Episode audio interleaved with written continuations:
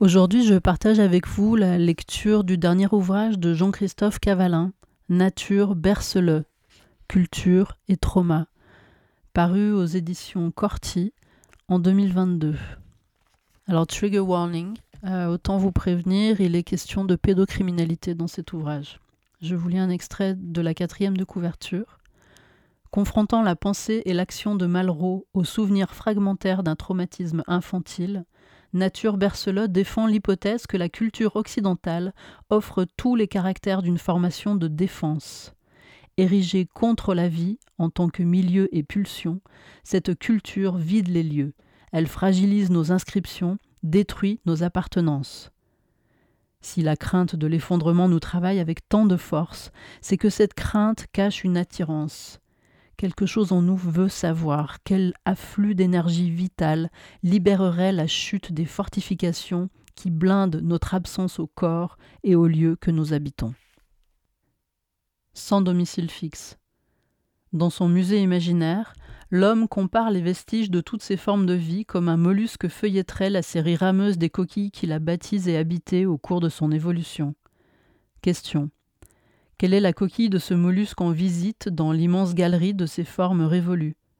Si la nature même de l'homme consiste à produire des cultures afin de les habiter, l'homme universel de Malraux ne peut qu'être un homme précaire, c'est-à-dire un sans-abri. C'était un jeune homme timide, haut sur ses quilles, disgracieux. La nuit, j'étais à sa merci. De sa tendresse, quoi de plus, je n'ai aucun souvenir.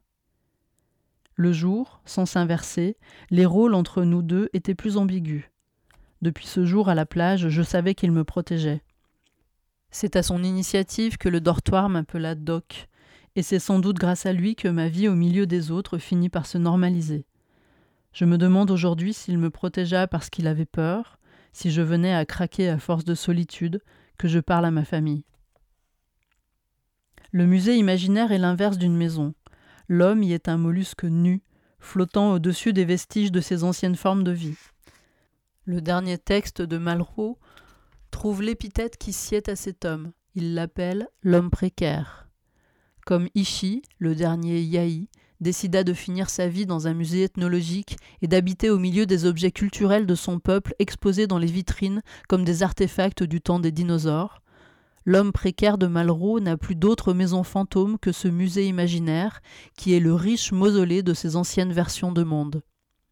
Comme l'écrit Malraux lui-même avec une force poignante, L'homme précaire n'oserait revendiquer l'héritage du monde s'il n'avait perdu le cosmos, transformé les esthétiques en problématiques, même pour l'immortalité.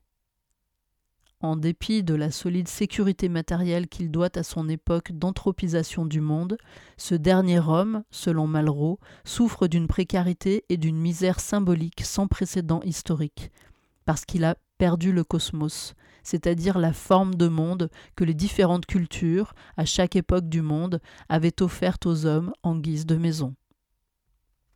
Je ratiocine l'épisode au lieu de le raconter. J'ai conscience de cet échec, mais je ne peux pas faire comme si j'y étais. Eleipsis veut dire en grec absence, manque ou lacune. Dans l'été 75, quelque chose ou quelqu'un est passé à la trappe dans l'ellipse du récit. Je ne peux pas faire semblant de connaître ce disparu.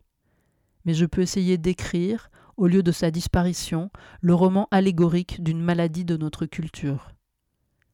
L'homme précaire de Malraux héritier de toutes les cultures, n'en produit aucune qu'il puisse habiter.